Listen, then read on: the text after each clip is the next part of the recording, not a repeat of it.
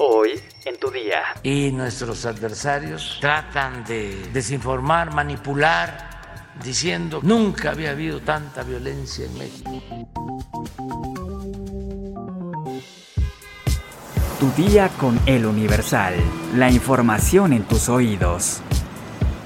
Hola, hoy es martes 28 de junio de 2022. Espérate, ¿a dónde vas? ¿Traes prisa? No puedes irte sin tu dosis de información. Entérate, entérate. entérate. Nación. La Universidad Nacional Autónoma de México anunció que retomará las clases presenciales en todos sus planteles y niveles de enseñanza a partir del ciclo escolar 2022-2023 que inicia el próximo lunes 8 de agosto. A través de un comunicado, la máxima casa de estudios informó que gracias a la inmunidad alcanzada entre la población contra el COVID-19 se tomó esta decisión. El presidente Andrés Manuel López Obrador negó que la violencia en el país esté como nunca, reiteró que no cambiará su estrategia de seguridad. Más vamos a dar resultados de cómo vamos avanzando y nuestros adversarios tratan de desinformar, manipular, diciendo qué barbaridad, nunca había habido tanta violencia en México como ahora. Pues no es cierto. Si hubiésemos continuado con la misma política que se impuso desde que se declaró la guerra a la delincuencia organizada, el país estaría en completa descomposición, ingobernable. Metrópoli.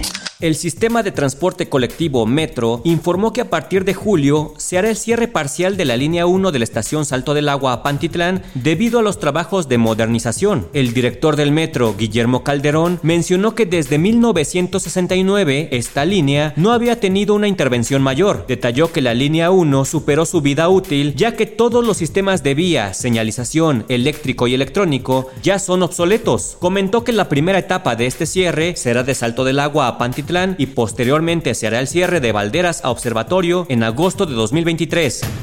La mañana de este lunes 27 de junio se reportó una megafuga de agua potable en Avenida San Lorenzo, esquina con calle Estrella, Colonia El Rodeo, en la alcaldía Iztapalapa. En redes sociales ya circula un video de un taxista que cayó a un socavón al tratar de pasar por un encharcamiento que se originó en el lugar debido a esta fuga, pero afortunadamente él se encuentra bien y fue atendido de inmediato. La megafuga fue ocasionada por la ruptura de un tubo grande de 1.22 metros de diámetro de la red principal a cargo del sistema de aguas de la Ciudad de México la alcaldía de este municipio informó en sus redes sociales que no se reportan afectaciones mayores y expresó que los trabajos de reparación durarían aproximadamente 48 horas.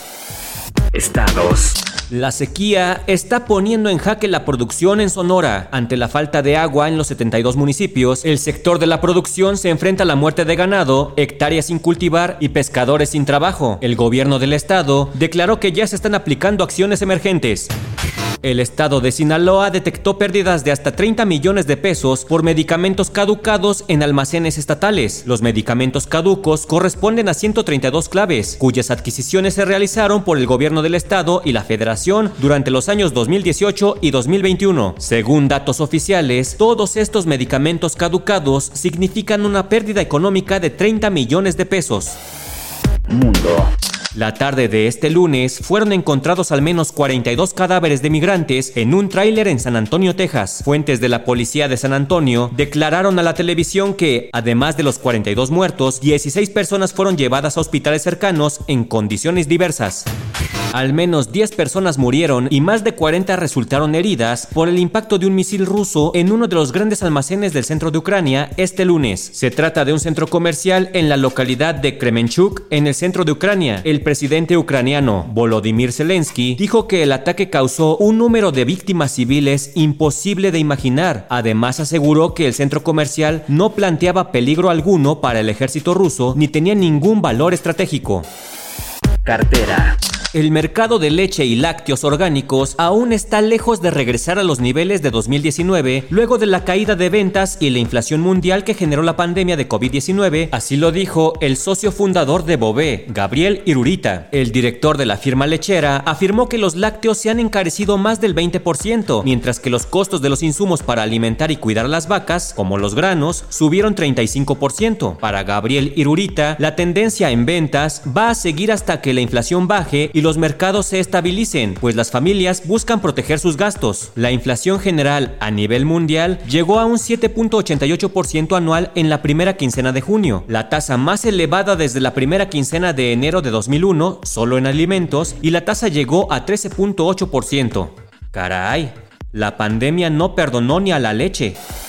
Espectáculos. El asesinato de la cantante Irma Lidia, presuntamente a manos de su esposo, el abogado Jesús Hernández Alcocer, ha conmocionado al país entero, no solo por tratarse de una joven que apenas iniciaba su carrera, sino por las diversas declaraciones que se han dado a conocer tras el lamentable incidente. Algunas de estas versiones señalan al sujeto como un hombre atento y que procuraba a su joven esposa. Sin embargo, en otras lo tachan como un tipo violento y que acostumbra a salir armado. Ahora nueva información ha salido a la luz, en la que asegura que Irma ya había denunciado a su esposo por violencia intrafamiliar y hasta se divorció de él en una ocasión. En el programa Sale el Sol, la periodista Ana María Alvarado reveló que ya se habían divorciado, pero se volvieron a casar. En este lapso, ella puso un acta por violencia doméstica porque él ya había puesto una pistola en su cabeza, pero al reconciliarse, quitó los cargos. Por otro lado, la actriz Sandra Montoya, que era gran amiga de Lidia, confirmó que sí existen pruebas de que Hernández Alcocer ejercía todo tipo de violencia en contra del artista, pero por respeto a la familia no dará ningún tipo de declaración a la prensa. De acuerdo con información publicada por W Radio, la desaparecida cantante y el abogado se casaron en mayo de 2021, pero cuatro meses más tarde ella solicitó el divorcio por las constantes agresiones que vivía, las cuales iban desde insultos en público hasta escupitajos y amenazas.